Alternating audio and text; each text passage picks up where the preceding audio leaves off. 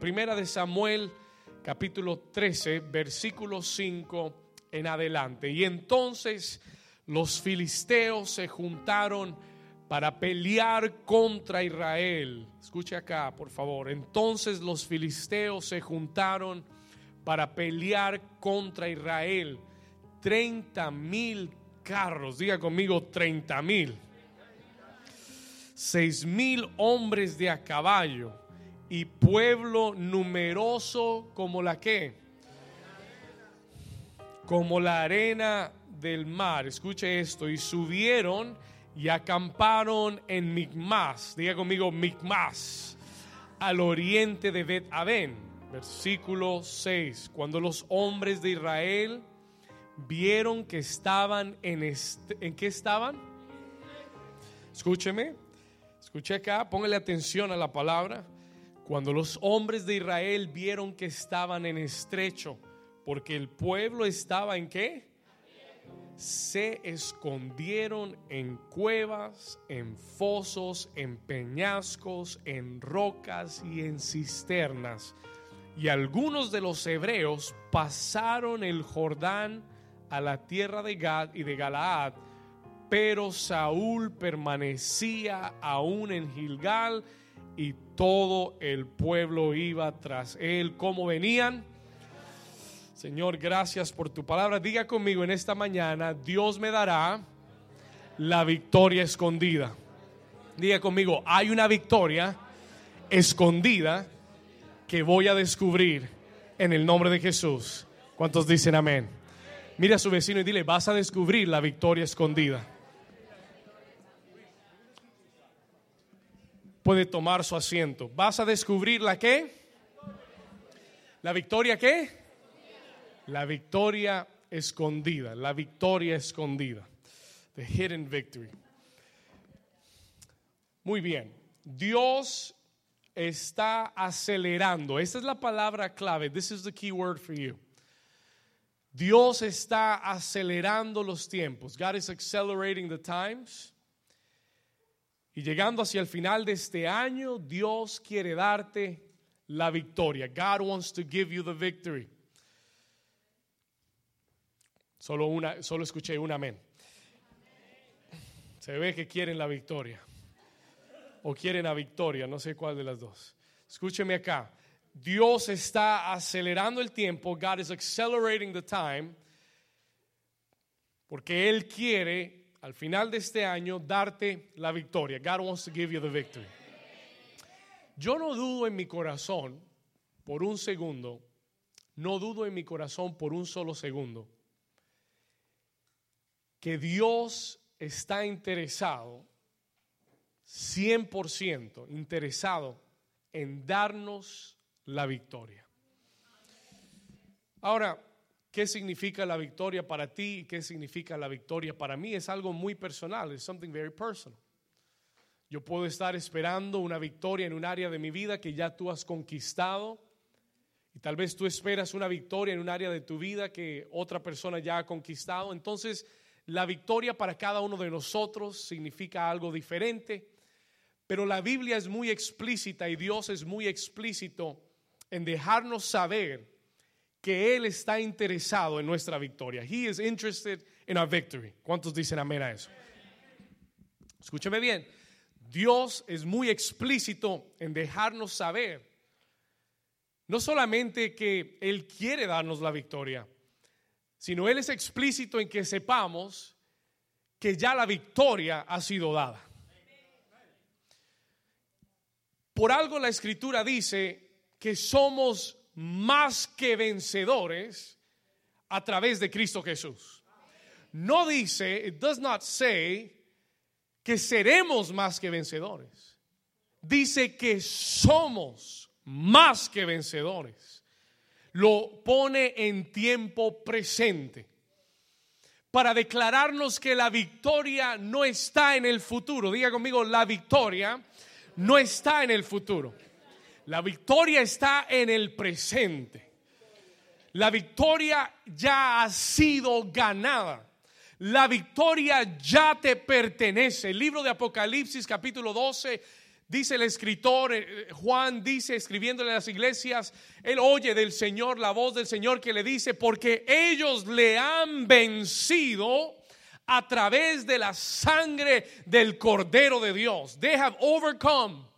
Ellos le han vencido a través de la qué? A través de la sangre del Cordero. Pregunta, ¿la sangre del Cordero se va a derramar o ya fue derramada?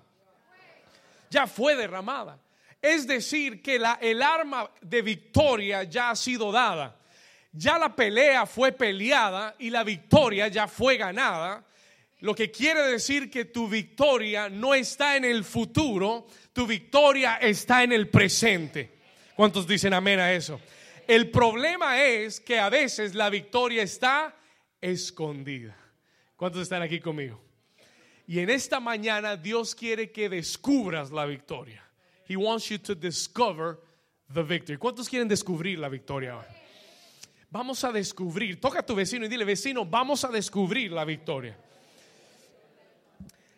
Ahora, el Señor me llevó a Primera de Samuel capítulo 13 y en los versículos que leímos en esta mañana, para entender esta historia, to get the story, usted tiene que entender los factores que están jugando en esta historia. Ahora, vamos a leerlo detenidamente. Let's, examine this. Vamos a, desmenuzar esto un poco. Acompáñeme a, a, Primera de Samuel, capítulo 13, versículo 5. Vamos a mirarlo aquí arriba. Acompáñeme en su Biblia. Mire lo que dice el versículo 5. Look at what verse 5 says. Dice, y entonces los que, ¿quiénes? Subraya esa palabra en su Biblia por un momento o en sus notas. Quiero que escriba esta palabra filisteos. I want you to write this word Philistines. Todo en la Biblia, todo, absolutamente todo, tiene un significado. Everything has a meaning. Absolutely everything. Cada punto, cada coma, cada nombre tiene un significado. Everything has a meaning. En este texto leemos que los filisteos se juntaron para qué? ¿Para qué? Para pelear contra Israel. Ahora, cada vez que usted oiga hablar de los filisteos en la Biblia, I'm, going to give you a key, le voy a dar una llave.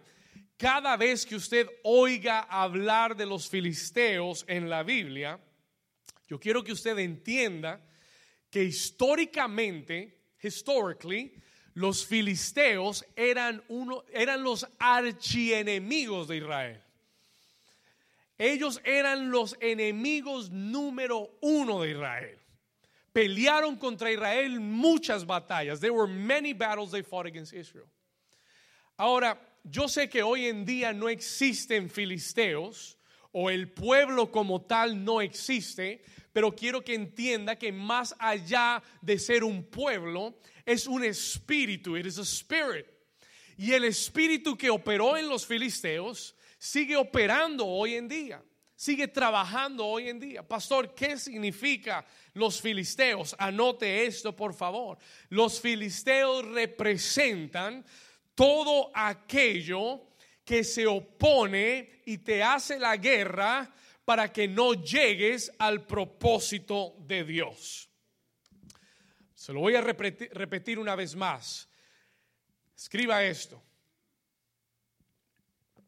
Los filisteos, the Philistines, representan todo aquello que se opone, that comes against you, que se opone a tu vida, que te hace la guerra para que no llegues al propósito de Dios, that you will not reach the purpose of God. Escúcheme acá por un momento. Cada vez que tú recibas de Dios una palabra, cada vez que haya una promesa en tu vida, cada vez que tú te levantes hacia algo que Dios tiene para ti y comiences a caminar en fe, every time it will happen, cada vez va a suceder. escúcheme una vez más, se lo voy a repetir cada vez que recibas una palabra de parte de Dios, cada vez que haya una promesa de Dios en tu vida, cada vez que tú te levantes hacia algo que Dios tiene para ti, puedes contar que un filisteo se te va a aparecer en el camino. Si no uno, varios. ¿Cuántos dicen amén? ¿Cuántos han tenido filisteos que se los han cruzado en el camino? Justo cuando tú dijiste voy a levantarme y voy a hacer esto para Dios y Dios me dio esta palabra y voy hacia adelante y de repente llega un filisteo con una noticia, con un mensaje de texto, con un correo electrónico, con una llamada de teléfono, con un reporte médico y de repente todo esa, esa fe, ese ánimo, esas ganas, ese deseo se ve estancado o se ve opuesto por una noticia. ¿Cuántos están acá? ¿A cuántos les ha pasado? ¿Solamente a mí? ¿It's only me? Hay momentos yo recibo una palabra de Dios, I will receive a word from God y siento la fe en mi corazón, siento las ganas de ir, de avanzar, de conquistar y de repente cualquier cosa y el enemigo sabe muy bien dónde y cómo y cuándo atacarte para desanimarte. Él sabe muy bien cómo, cuándo y con quién. ¿Estamos acá? El filisteo es experto en cómo, cuándo y con quién afectarte para que pierdas el impulso de llegar a lo que Dios tiene para ti. Yo lo veo todo el tiempo, sucede en la iglesia.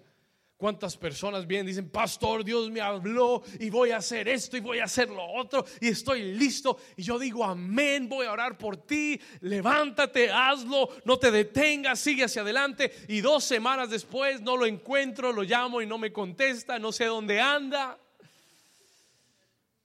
Y digo, Señor, pero ¿qué pasó? What happened?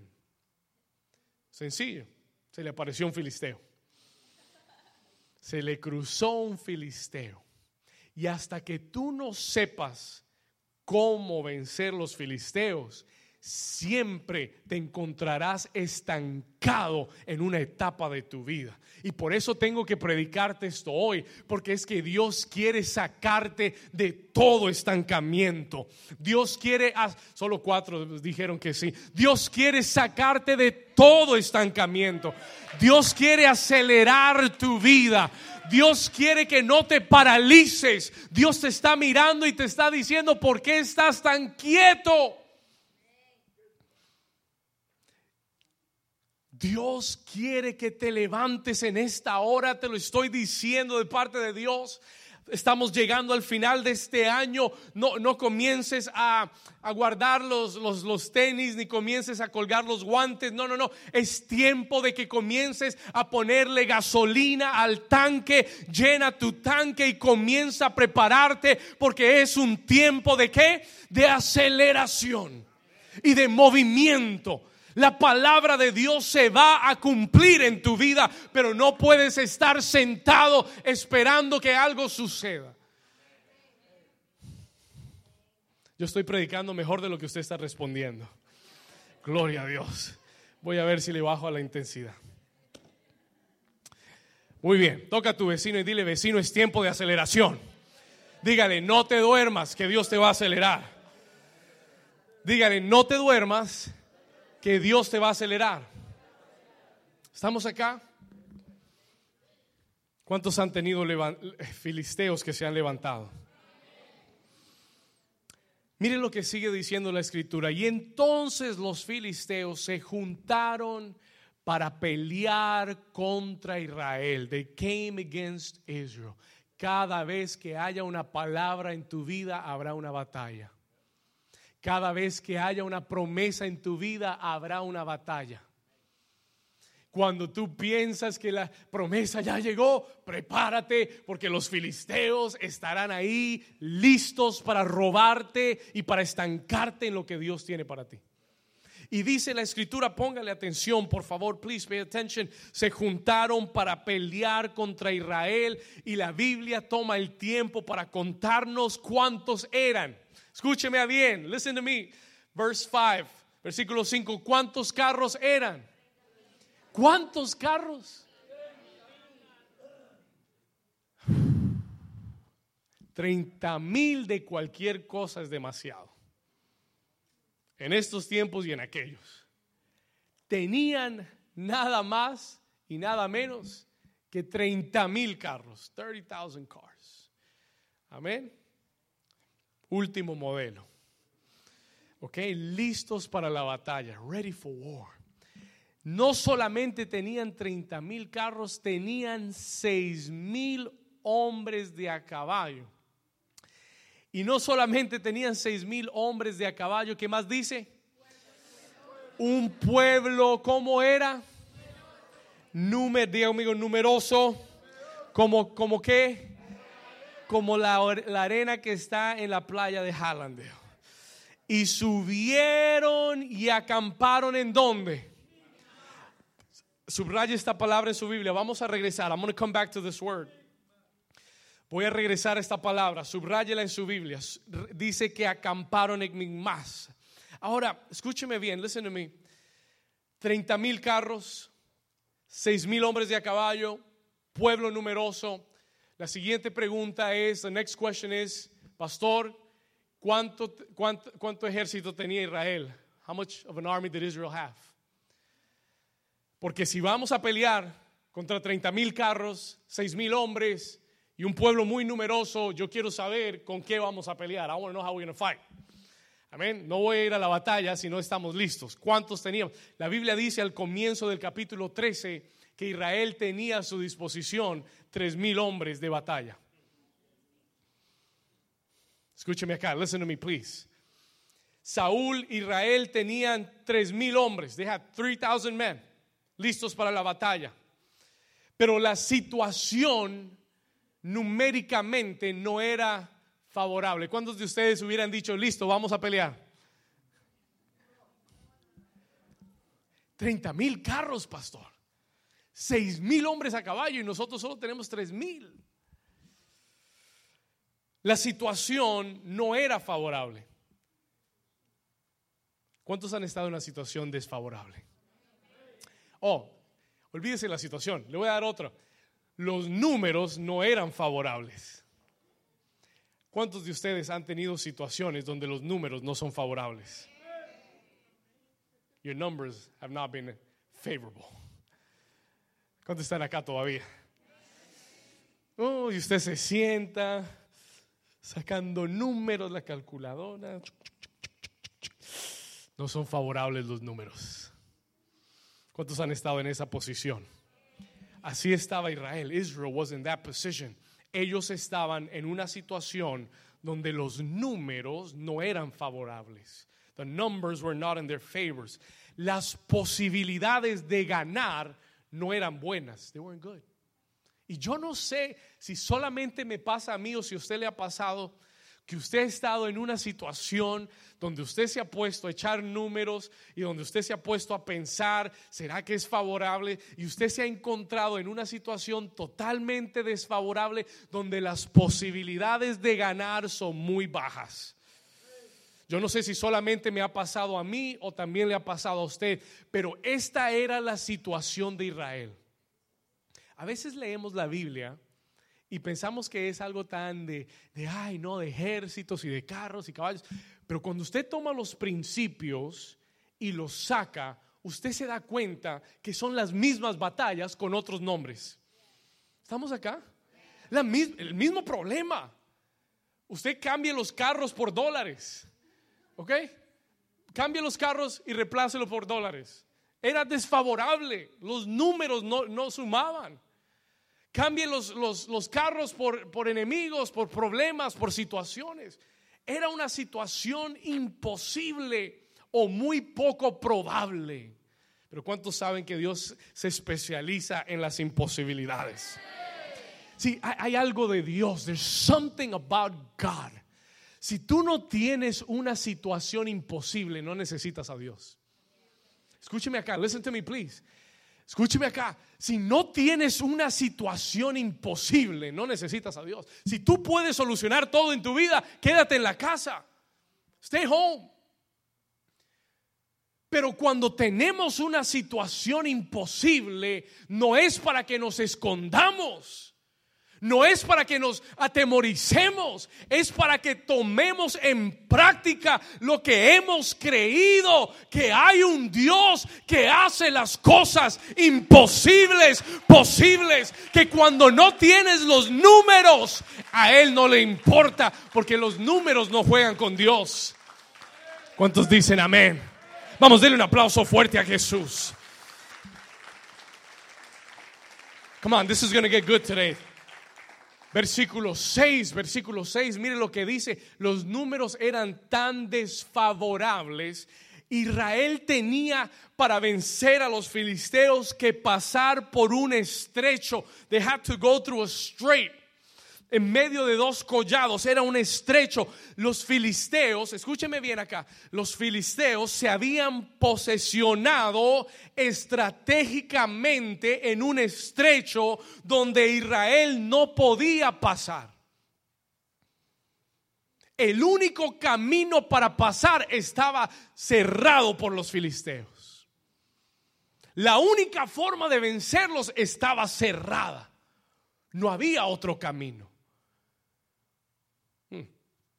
Escúcheme acá, this is why this is important, y por esto es importante, versículo 6. Cuando los hombres de Israel vieron que estaban en qué? Cuando vieron que estaban en estrecho, ahora esa palabra es muy significativa, it's really significant, porque hay un paréntesis en la, en la Biblia que dice, porque el pueblo estaba como. ¿Alguien aquí ha estado en aprietos? ¿Alguien aquí ha estado apretado algún día? People tell me all the time, Pastor, I'm tight. I'm tight. Estás en un estrecho. Estás en un lugar cerrado. Estás en un aprieto. You're in a tight place. Y muchas veces, escúcheme acá, listen to me. Escuche esto, ellos estaban en un lugar estrecho. Y muchas veces nosotros cuando vemos la situación tan complicada, tan estrecha, cuando nos sentimos en un aprieto, you know what is our first reaction? ¿Sabe cuál es nuestra primera reacción? Muchas veces, aún siendo creyentes, aún siendo cristianos, nuestra primera reacción es lo que hizo Israel. You know what they did? ¿Sabe lo que hicieron? Se vieron en aprieto y ¿sabe lo que hicieron? ¿Sé qué?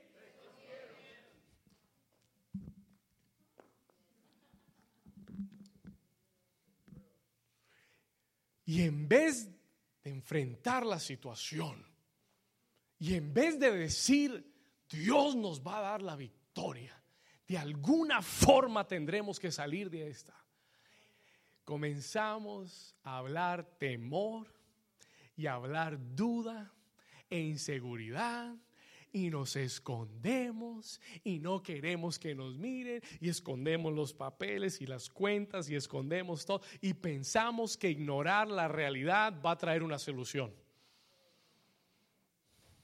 Hmm. Escúcheme, Escúcheme, ¿Cuántas veces tratamos de evadir la realidad ignorándola y pensando que sola se va a solucionar? Y eso es lo que el diablo quiere. El diablo te quiere ver escondido. Intimidado, escondido, pensando que no hay solución, que el lugar es muy estrecho y que no vas a poder salir. ¿Alguien se ha sentido en un lugar sin salida? You ever felt like a place you can't get out? ¿Mm? ¿Alguna vez te has sentido en una situación sin salida? Que solamente hay una salida y está bloqueada. Yo tengo buenas noticias para ti. Hay una victoria escondida. ¿Cuántos dicen amén a eso? Dios me vino, Dios me envió esta mañana a traerte buenas noticias. Tú has estado en un estrecho, los números no han sido favorables, pero Dios me trajo con un mensaje para decirte, la victoria está escondida. ¿Sabe dónde estaba eh, acampando los filisteos? En un lugar llamado Micmas. Diga conmigo, Micmas. ¿Sabe lo que significa Micmas? You know what Micmas, Micmas means? Micmas significa el lugar escondido. El lugar que Migmas significa el lugar que escondido. Y Dios me dio este título, la victoria escondida. God gave me that title. Pastor, ¿por qué usted le llamó este mensaje la victoria escondida? Porque la victoria Dios se la dio en el estrecho llamado Migmas. El lugar que el lugar, no lo escuché, no, no, está convencido. ¿El lugar qué? Porque la victoria, escúchame bien, si no oyes nada más de este mensaje, escucha esto. Porque la victoria que has estado anhelando y esperando ya está delante de ti. It's already before you. Yo vine a darte una noticia hoy. I came to give you some news. Tu victoria no está a un mes ni a dos meses de distancia. Tu victoria no está a un año de distancia. Vine a decirte que la victoria ya está delante de ti. It's already before you. El problema es que se te ha escondido. The problem is that it's hidden. What do you mean, pastor? Pastor, ¿qué quiere decir que está escondido? Que todavía no te has dado cuenta. Lo único que significa es que todavía no te has dado cuenta. You just not seen it yet. Pero la respuesta está enfrente tuya. The answer is right in front of you. Is God speaking to somebody today? No sé a quién Dios le está hablando, pero siento que Dios le está hablando a alguien. Yo vine a darte una noticia hoy. La victoria ha estado escondida, pero está delante de tus ojos. It's right in front of your eyes. La razón por la que no la has visto es porque está escondida detrás de la adversidad, está escondida detrás de 30 mil carros de caballo, está escondida detrás de lo que tú piensas que es un problema, pero detrás de ese mismo problema está la solución que Dios tiene para ti. No me entendió. You didn't understand what I'm saying. Creo que tenía que ir a predicar a otra iglesia hoy. En dos semanas voy a ir a otra iglesia a predicar. Gloria a Dios. Escuche esto, listen to this. Escúcheme, no sé, si, no sé si me está entendiendo. ¿Por qué es la victoria en Migmas? ¿Por qué es la victoria escondida? Why is it the hidden victory? Porque ya está. La victoria que has anhelado ya está delante de ti. Solo que no te has dado cuenta. Solo que lo único que has visto es el ejército y los filisteos. Pero hoy Dios quiere mover el velo de tus ojos. He wants to take the veil of your eyes. Y quiere que entiendas que el mismo lugar de adversidad es el mismo lugar de victoria. Que la misma cruz donde parece que te están matando es la misma cruz donde hay salvación para toda la humanidad. ¿Cuántos están aquí conmigo? Que la misma cruz donde parece que el enemigo está derrotando al Hijo de Dios es la misma cruz que dos mil años después toda la humanidad mira y dice, hay esperanza en Jesucristo. ¿Cuántos dicen amén?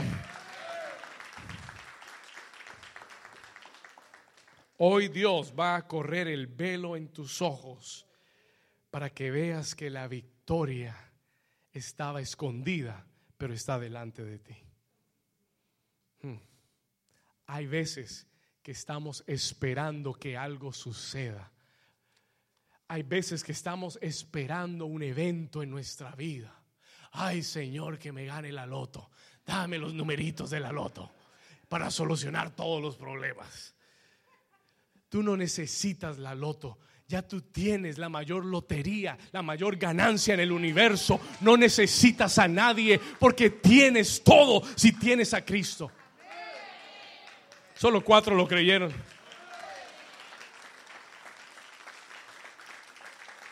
Mm. Y a veces estamos esperando que algo suceda para pensar que tenemos la victoria. Y esa es la mentira más grande del diablo. Que tú vas a tener victoria. Que tú estás derrotado. Ay, pobrecito tú todo lo que te pasa. Ay, como nadie te quiere. Ay, nadie te llama. Nadie te mira. Dios no se acuerda de ti. Dios no responde tu oración. Y tú estás, ay, sí, pobrecito, sí, ay, ay. ¿Cuántos me están entendiendo? Y así te tiene el diablo, escondido en una cueva, en un foso, llorando, quejándote, desanimado, triste, afligido. Y Dios en esta mañana te está, te está sacudiendo el, escondite, te está sacudiendo el foso, te está pateando la jaula y te está diciendo despierta porque la victoria está escondida pero ya está aquí.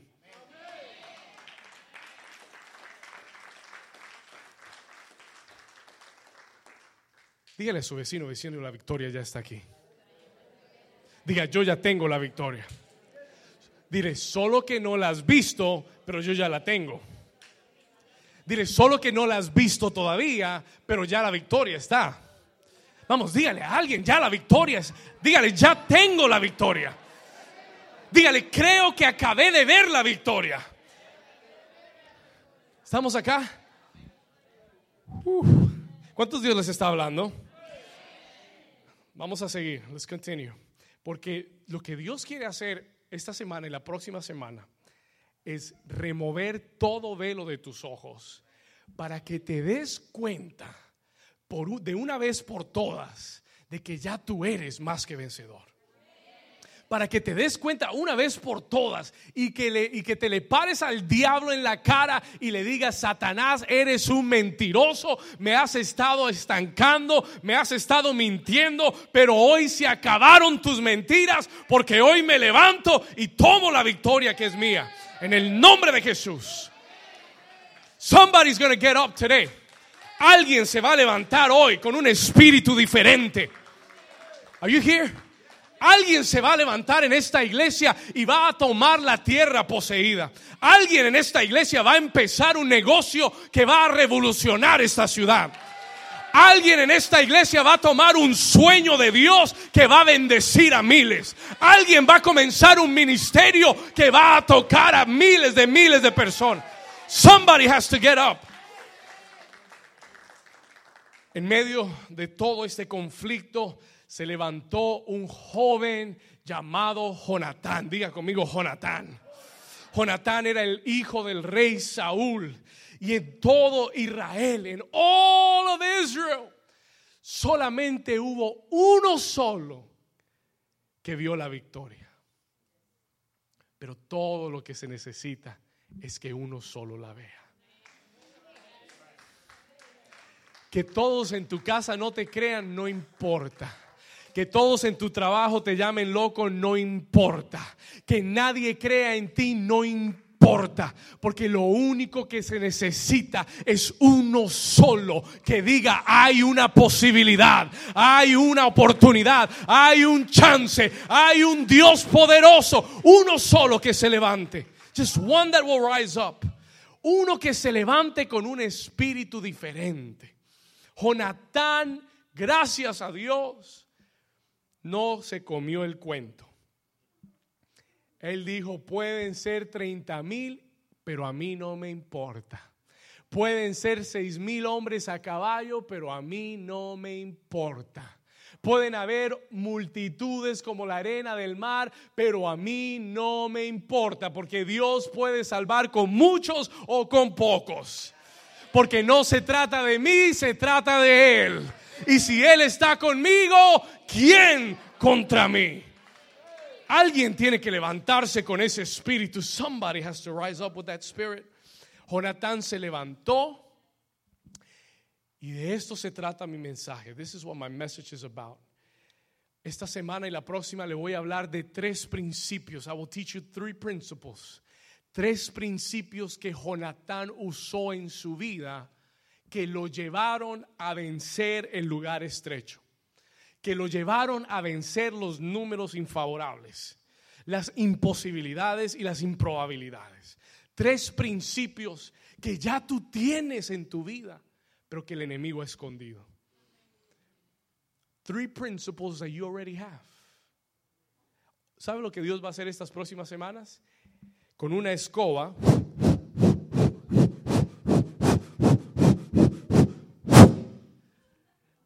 Te va a sacar todo el polvo de encima para que tú mires al espejo y veas que la victoria ya está en ti. ¿Cuántos dicen amén? ¿Cuántos les gusta barrer? A mí no. De vez en cuando. Amén. Primer principio, first principle. Por favor, anote esto. Quiero darte el primer principio hoy. I want to give you the first principle today. Anote este principio. I want you to write this down. Le va a servir. Lo necesitas. El primer principio que Jonatán nos enseña es, yo puedo vencer con lo que tengo. Write this down, please. Anote esto, por favor. Yo puedo vencer con lo que tengo. En otras palabras, yo ya tengo lo que necesito para vencer. Hay gente que se pasa el tiempo buscando en otros lados otras cosas que ellos no tienen, pensando que si yo tuviera eso, si yo tuviera lo que tiene fulanito y si yo tuviera lo de sutanito, entonces a mí me iría bien. Entonces yo podría hacer esto y lo otro. Si yo tuviera el dinero, podría abrir el negocio. Quiero que sepas que ya tienes el dinero que necesitas para abrir el negocio. You hear? Ya tienes, diga conmigo, ya tengo todo lo que necesito para vencer. Wow. El enemigo te ha tenido estancado, llorando por lo que tiene fulanito de tal. Señor, dame, dame tal cosa, dame, no necesito, Señor, necesito los 40 mil dólares para el negocio. Padre. Y el Señor hoy te está respondiendo y te está diciendo, ya tú tienes lo que necesitas.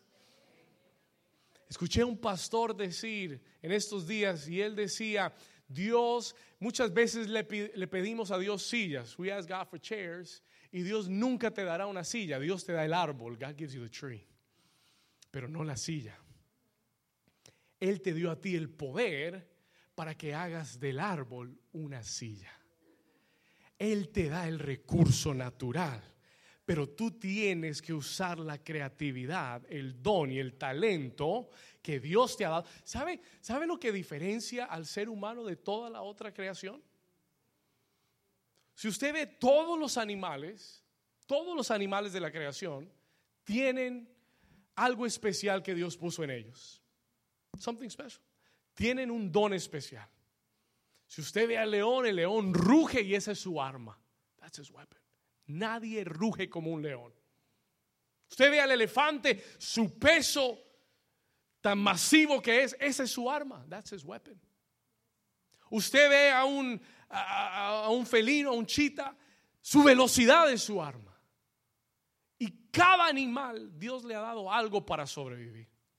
Y usted dice, pastor, ¿y qué le dio Dios al ser humano? ¿Qué le dio Dios al hombre? Dios te ha dado creatividad. Dios te ha dado una mente brillante.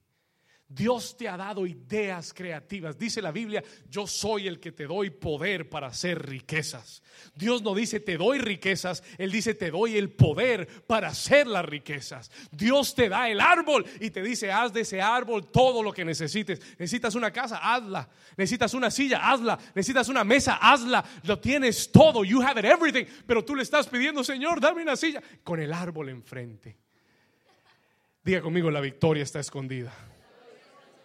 Pero hoy Dios la está revelando. God is beginning to reveal it. Diga conmigo, yo ya tengo todo lo que necesito para vencer. ¿Cuántos lo creen? Den un aplauso fuerte a Jesús si usted lo cree.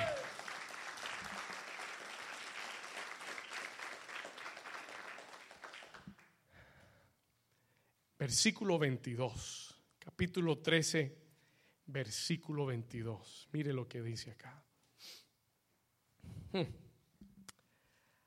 Así aconteció que en el día de la que estamos acá, así aconteció que en el día de la que no se halló qué cosa. Oh, oh. No solamente tienen más que nosotros, sino que ahora resulta que ni siquiera hay espadas para pelear. Gloria a Dios. Como si fuera peor. Escuche, como si fuera poco. No hay espadas ni lanzas en mano de ninguno del pueblo que estaba con Saúl y con Jonatán, excepto, diga excepto. Oh, y aquí está la buena noticia. No habían espadas en todo el pueblo, pero sí habían dos espadas. Una la tenía Saúl y la otra Jonatán. Ahora usted dice, pastor, ¿cómo es eso una buena noticia? No hay espadas, solo hay dos. ¿Cómo es eso una buena noticia? How's that good news? Porque, diga conmigo, porque yo tengo lo que necesito para vencer. No necesito 30 mil espadas. Si, Dios me dio una, es todo lo que necesito para vencer. ¿Alguien está entendiendo? Mm, escúcheme, listen to me. La buena noticia es que Jonatán es el que tiene una de ellas. Jonathan has one of the swords. Escuche acá. La siguiente pregunta que yo me hice es cómo es posible que un ejército se quede sin espadas. How is it possible? Y aquí viene una respuesta importante. Here's an important answer. ¿Por qué Israel estaba desarmado? ¿Por qué era que solo habían dos espadas y estaban a punto de pelear una guerra? Why? Escúcheme acá. No era porque no tenían hierro no era porque no tenían el recurso natural en su tierra, porque en Israel hay mucho hierro, there's a lot of iron. Tenían el hierro, pero ¿sabe cuál era el problema? No tenían herreros. They had no blacksmiths. Listen to me. Escúcheme acá. Tenían el recurso natural del hierro, pero no tenían quien trabajara el hierro para hacer espadas. ¿Y sabe por qué no habían herreros? You know why they had no blacksmiths?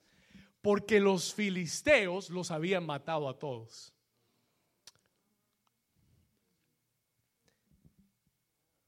Porque la estrategia del diablo es desarmarte antes de derrotarte.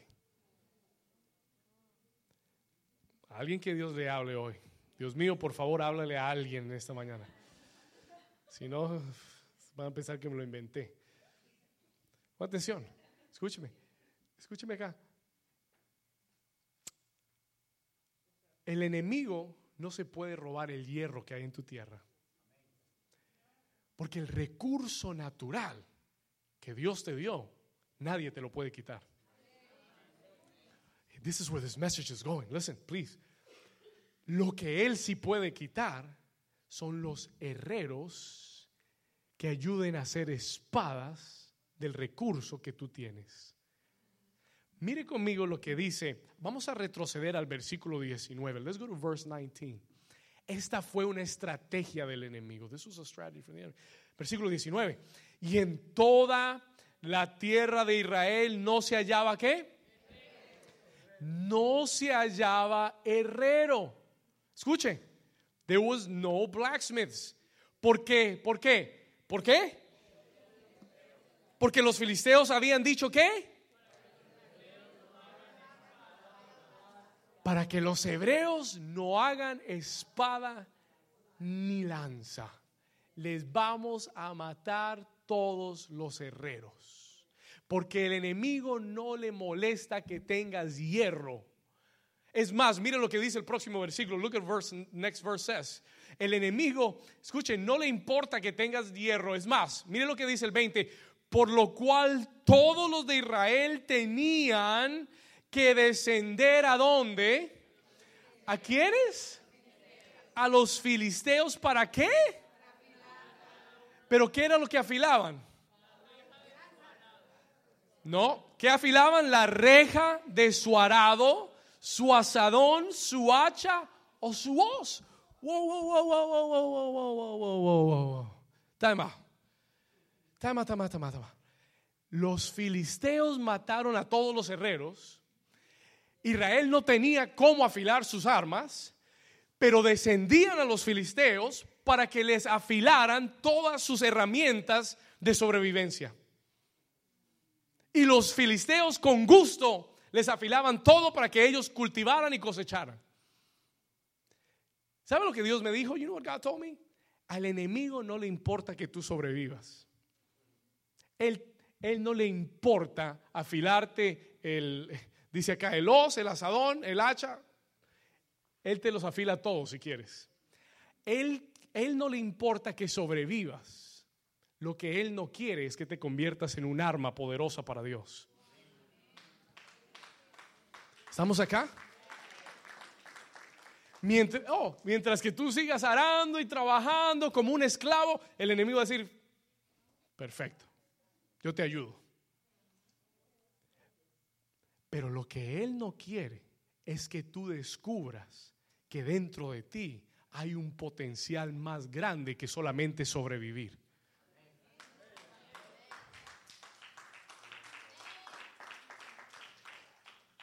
Así es que el enemigo opera. This is how the enemy operates. Yo veo muchos cristianos sobreviviendo. Just surviving. Pero desarmados. Y por eso el enemigo te tiene derrotado. Porque él quiere matar a todos los herreros en tu vida. Pastor, ¿qué es un herrero? What is a blacksmith? Sí, la Biblia habla de la casa del alfarero. ¿Cuántos han oído hablar la casa del alfarero? Pues yo quiero que sepa que hay una casa del herrero también. Y la casa del herrero es donde Dios te lleva semana a semana y comienza a hablar a tu vida una palabra que comience a martillarte, a pulirte, a ponerte por el fuego, a afilar tu vida para convertirte a ti en una espada afilada que sea un arma contra el mismo infierno. Do you understand what I'm saying? Y hay gente que no entiende, there's people that don't understand el valor que hay en venir a la casa de Dios y escuchar una palabra de Dios. Hay gente que no entiende el valor que hay en venir a... Estoy predicándole a la gente correcta, hoy no sé, ahora no, ahora no. O tal vez están pensando bien, tal vez están pensando bien lo que estoy diciendo.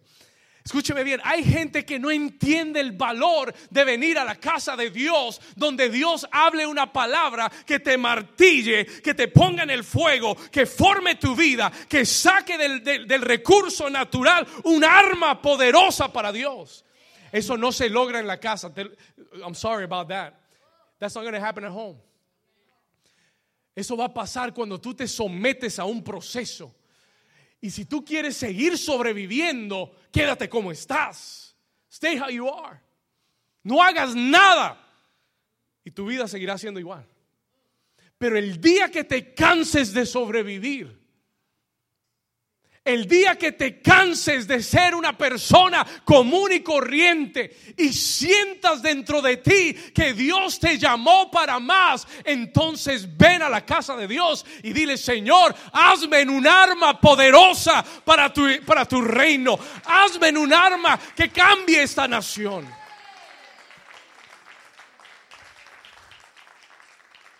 Toca a tu vecino y dile, vecino, tú eres el arma secreta de Dios. Listen to me. Escúcheme. ¿Sabe cuál es el mejor secreto? You know the best secret? ¿Sabe cuál es el secreto que el enemigo ha tratado de esconderte? Que es parte de tu victoria. Que tú eres el arma secreta de Dios. Tú estás esperando, Señor, dame armas para pelear.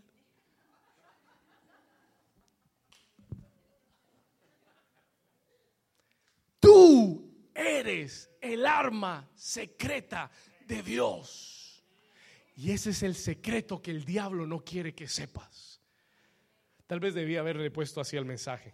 El secreto que el diablo no quiere que sepas. You know what it is? ¿Sabes qué es?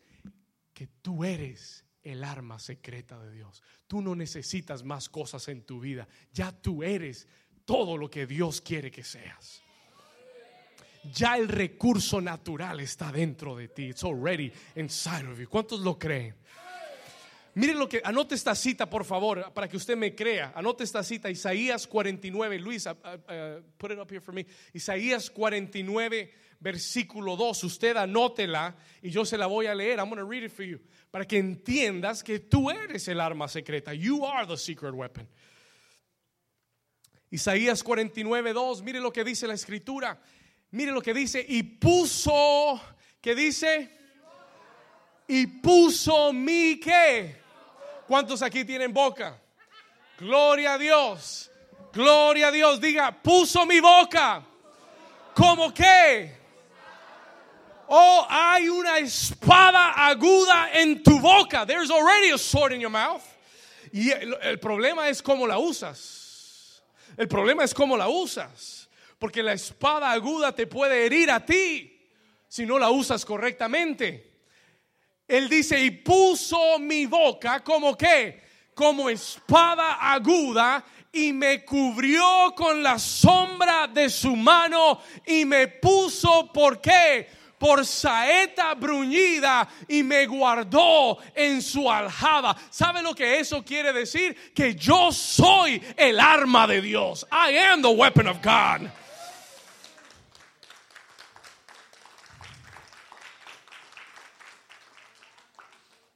Quiere decir que Él ha hecho mi boca como una espada aguda. Que cuando mi boca habla la palabra de Dios es una espada poderosa que destruye al enemigo. Pero cuando mi boquita habla lo que yo siento y lo que yo pienso y lo que dicen las noticias y repito todo lo que dice Telemundo, Univisión y CNN en español, entonces esa misma espada que era de bendición te comience a destruir a ti.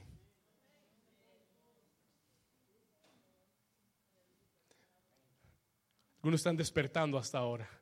Gloria a Dios. Diga conmigo, hizo mi boca como espada aguda. Y después dice, me cubrió con la sombra de su mano. ¿Cómo qué?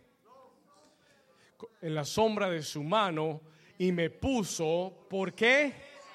Por saeta, ¿qué dice? Bruñida, me guardó en su aljaba. ¿Sabe lo que es una aljaba? La aljaba es donde se guardan todas las saetas. Una aljaba es donde se guardan todas las saetas. El, arquero, el que tira, el que tira flechas, ¿verdad? El arqueador él tiene una aljaba donde pone todas sus flechas. Y él dice, me hizo como una saeta bruñida, estoy bajo su mano, me, me cubrió bajo la sombra de su mano, me puso por saeta bruñida, me guardó en su aljaba. Él me tiene como su arma. He has me as his weapon. Versículo 3, mira lo que dice, verse 3. Vamos ahí. Y me dijo, mi siervo eres, oh Israel, porque en ti me gloriaré.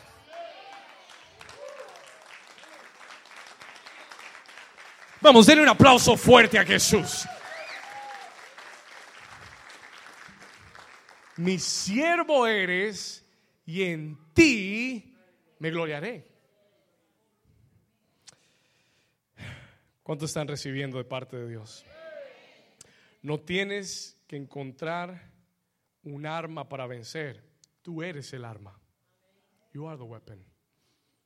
El diablo no le tiene miedo a lo que tú tengas, te tiene miedo a ti. Pero ¿sabe que, a lo que te tiene miedo? Te tiene miedo a que tú descubras lo que Dios ha puesto en ti. Él te quiere tener engañado pensando que eres una persona común y corriente. Él te tiene engañado pensando que eres un inmigrante más en este país. Él te tiene engañado pensando, haciéndote pensar que la victoria está muy lejos. Él te tiene engañado haciéndote pensar que no tienes lo suficiente para vencer. Pero en esta mañana Dios te está, te, te está sacando el polvo de encima y te está hablando directamente, te está diciendo, ya tú tienes todo Porque yo ya puse todo dentro de ti. Porque el secreto es que tú eres mi arma secreta. El día que lo entiendas, the day you understand that, vas a dejar de pedirle a Dios tantas cosas que no necesitas. Tu lista de oración está llena de cosas que no necesitas. En vez de mirar hacia afuera, tienes que comenzar a mirar hacia adentro en vez de compararte con otros, lo que tienen y lo que hacen y lo que no hacen, no trates de ser como ninguno. Yo lo he dicho muchas veces cuando yo comencé a predicar, when I started preaching. Yo tengo pastores que admiro, que miro, que veo, que escucho. Y, y, uno de mis errores al principio fue tratar o fue pensar que yo tenía que ser como ellos para ser efectivo era pensar que yo necesitaba algo que ellos tenían para tener una iglesia efectiva. Y un día el Señor me dijo, tú no tienes que parecerte a nadie, no tienes que hacer lo que ningún otro pastor hace, ni parecerte a nadie, porque yo ya puse dentro de ti una copia original. Ya tú eres y tienes todo lo que necesitas para vencer. Solo déjate pulir. Just let me shape you. Solo déjate pulir y vas a ser un arma efectiva para mí. ¿Cuántos dicen amén? Gracias a Dios, Jonatán vio su espada y no, no se puso a contar las 30 mil del otro ejército. Gracias a Dios, Jonatán vio su espada y él dijo, yo puedo vencer con lo que tengo. Gracias a Dios, Jonatán vio su espada y dijo, no me importa quién tiene y quién no tiene. Lo que me importa es que yo sí tengo una y voy a hacer lo máximo que pueda con lo que Dios me ha dado. ¿Cuántos me están entendiendo? Gracias a Dios, Jonatán se levantó y dijo, Señor, puede que yo tenga la única espada, pero no la voy a desperdiciar. I'm not going to waste it. Yo tengo, dígalo una vez más, yo tengo lo suficiente para vencer. Voy llegando casi al final. I'm almost at the end. El enemigo, déjeme le digo esto, let me tell you this. El enemigo siempre te va a tratar de convencer que no tienes lo suficiente. El enemigo es más, te va a ayudar a hacer un inventario de todo lo que no tienes. Tú no eres tan inteligente como, como Gabriel. Tú no tienes eh, las cualidades de tal y tal y tal. Tú no tienes esto, tú no tienes lo otro, tú no tienes esto, tú no tienes. ¿Cuántos han oído esa voz algún día? El, el diablo ayudándote a hacer un inventario de lo que tienes en tu vida cuando tú terminas de hacer el inventario, tú dices, pero yo no tengo nada. Soy, no soy nadie. Y el enemigo dice, bingo. Muy bien. Esa es la estrategia del enemigo. That's the enemy strategy. Él te va a decir, pero tú no tienes los títulos. ¿Sabe algo? Tú no necesitas títulos. Le voy a decir algo. Mucha de la gente más exitosa del mundo nunca tuvo un título.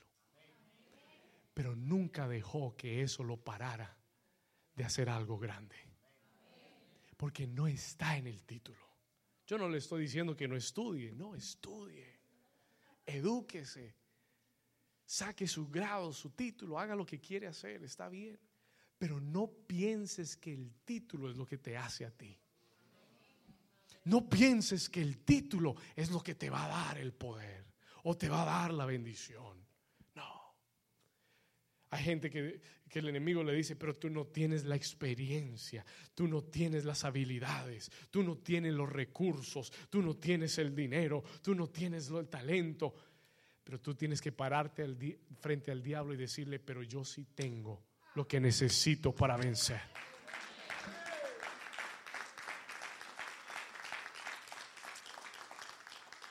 Pastor, pero yo solamente tengo tres panes y dos peces. Suficiente, suficiente. Diga conmigo, suficiente. Para alimentar más de cinco mil personas. Pastor, pero yo solamente tengo una piedra y una onda. No importa. Suficiente, diga suficiente. Suficiente para matar a todo Goliat que se te cruce en el camino. Pastor, pero yo solamente tengo una varita de pastor. Diga conmigo, suficiente suficiente para que el mar rojo se abra delante de ti y camines en seco. No importa lo que tienes, si Dios te lo ha dado, es más que suficiente. Dale un aplauso fuerte a Jesucristo. Ya Dios te ha dado lo que necesitas. Diga conmigo, yo tengo a Jesús. Diga, yo tengo la palabra de Dios. Digo, yo tengo la sangre de Cristo. Diga, yo tengo al Espíritu Santo. Diga, yo tengo dones. Diga, tengo talentos. Tengo habilidades. Por eso soy más que vencedor. Si tú lo crees, dale un aplauso fuerte a Jesús. Ponte de pie. Romanos 8:37 dice, póngase de pie, Romanos 8:37 dice, antes en todas estas cosas somos más que vencedores. Diga conmigo, en todas estas cosas somos qué? En todas estas cosas somos que, digan, más que vencedores por medio de aquel que nos amó. Diga, por medio de aquel que nos amó. Por medio de aquel que nos amó. Diga, soy más que vencedor. Diga, soy más que vencedor. Si tú lo crees, da un grito de victoria.